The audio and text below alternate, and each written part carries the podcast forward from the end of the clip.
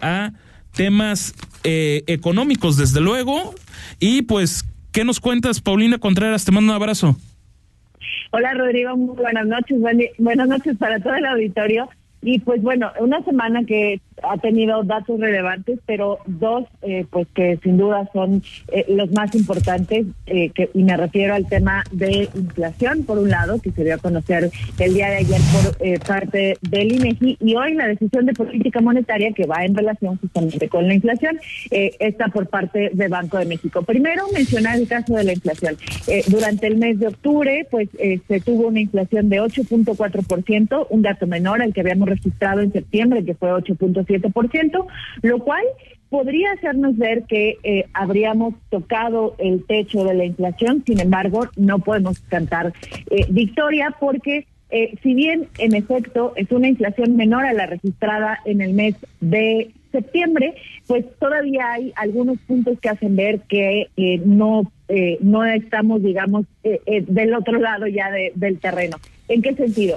Eh, la inflación se divide en subyacente y no subyacente. La subyacente es aquella que descuenta los productos que son volátiles o que responden a una cuestión estacional. Por lo tanto, eh, pues es una inflación, digamos, mm, central o principal para el Banco de México en el sentido de eh, que pues no cambia en función a la temporalidad o a la estacionalidad, sino que pues es una inflación digamos más real acorde al mercado. En ese sentido, esta este dato de inflación, contrario a lo que ocurre con la inflación general, sigue a la alza, presenta un dato muy similar a la inflación general, ligeramente por encima de la inflación general, cosa que no ocurría hace varios meses, entonces pues es preocupante justo que la inflación, eh, eh, digamos, eh, objetivo, la inflación principal, por llamarle así, sea la que esté incrementándose y que hoy esté por encima de la inflación general. Además, también vale la pena señalar que eh, pues estamos viendo todavía incrementos importantes en los alimentos, no en los alimentos eh, eh, relacionados con el campo, en los productos directos del campo, esos son considerados volátiles o pues sí estacionales, porque al final justamente tienen temporadas. Me refiero a mercancías alimenticias y en ese caso casi la inflación alcanza un 14, un poquito más del 14%. Entonces, pues eso también se vuelve preocupante. Y en ese sentido, Banco de México toma una decisión que ya se esperaba, se anticipaba que justamente tuviéramos un incremento en la tasa de interés objetivo, que lo hiciera en la misma proporción o en la misma dimensión que la Reserva Federal de los Estados Unidos y en efecto fueron 75 puntos base los que sube hoy. La tasa a partir del día de mañana, la tasa objetivo será de 10%, un nivel que pues evidentemente no habíamos visto previamente. De hecho, el último eh, nivel, digamos, más alto que habíamos visto estaba apenas por encima del 8%. Hoy ya alcanza niveles de 10%, encarece el costo del dinero para buscar, pues bueno, frenar la inflación. Y en su comunicado, el Banco de México hace ver que eh, pues todavía hay presiones inflacionarias tanto internas como externas, pero pues bueno, toma esta decisión impulsado justamente por estos elementos que todavía son de preocupación para el Banco Central en nuestro país, Rodrigo. Y eh, Paulina, me parece que hubo ahí un voto en contra, ¿no? De un subgobernador que es Gerardo Esquivel.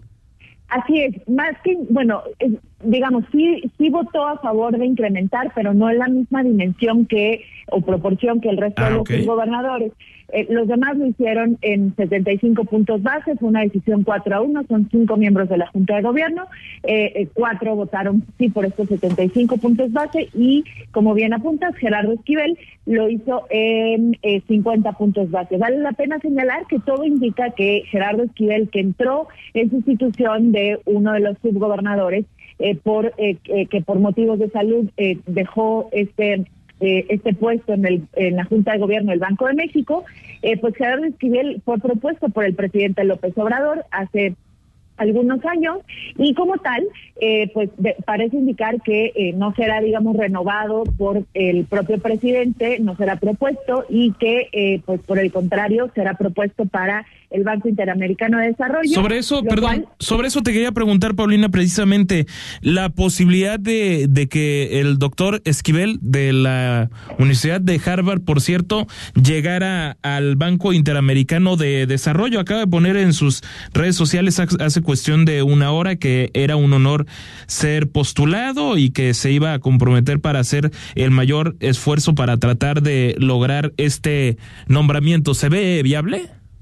Sí, es, es factible. Eh, realmente eh, era, digamos, la candidata era Alicia Bárcena, la que eh, estaba postulada para ello, o todo indicaba que sería ella la postulada. Sin embargo, pues será la postulación por parte de México será Gerardo Esquivel y hay muchas posibilidades de que pues el Banco Interamericano de Desarrollo se quede con esta eh, pues la, presidencia, digamos, o la dirigencia de eh, un mexicano.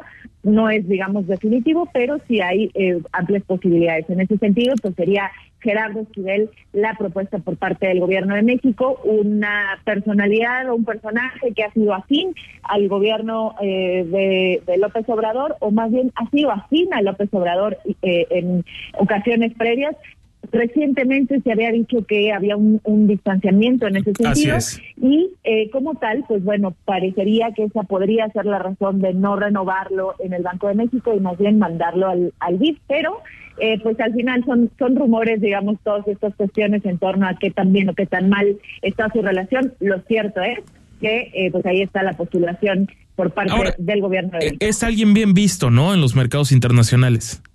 Pues al final es como con ciertas escuelas o tendencias. He, sabido que eh, pues es eh, de una tendencia, digamos, eh, menos liberal, llamémosla así, a, que, a lo que está ahorita compuesta la Junta de Gobierno. tiene algunas posturas disidentes justamente con los miembros actuales de la Junta de Gobierno.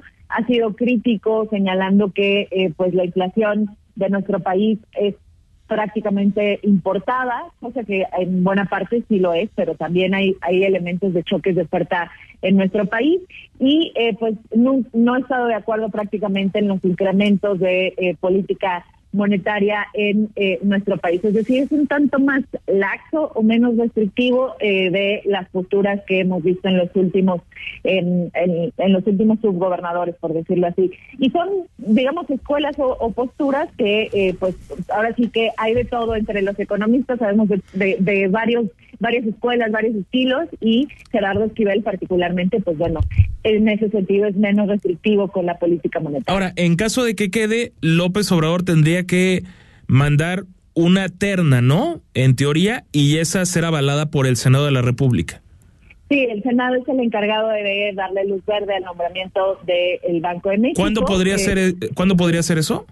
Será a finales de este año, cuando eh, en realidad, porque no tanto por la parte del BID, sino en realidad porque termina el periodo de Gerardo Esquivel en el Banco de México. Ah, realmente sucederá primero el hecho de que tenga que mandar la nominación de eh, Gerardo Esquivel por temas de que termina la que en su momento hubiera sido el, el o el que hubiera sido el periodo del anterior subgobernador. Entonces, por eso eh, sí tendrá que presentar una eh, propuesta y como tal, eh, pues obviamente hay nombres que empiezan eh, a surgir por ahí, pues perfiles relacionados con la Secretaría de Hacienda que pues podrían estar eh, al frente de, de esta, o más bien en esta eh, propuesta por parte del presidente López Obrador, pero la realidad es que todavía no hay eh, nombres concretos sobre, sobre la mesa, pero bueno, obviamente será alguien pues afín a las posturas, digamos, políticas de la presidencia actual de nuestro país.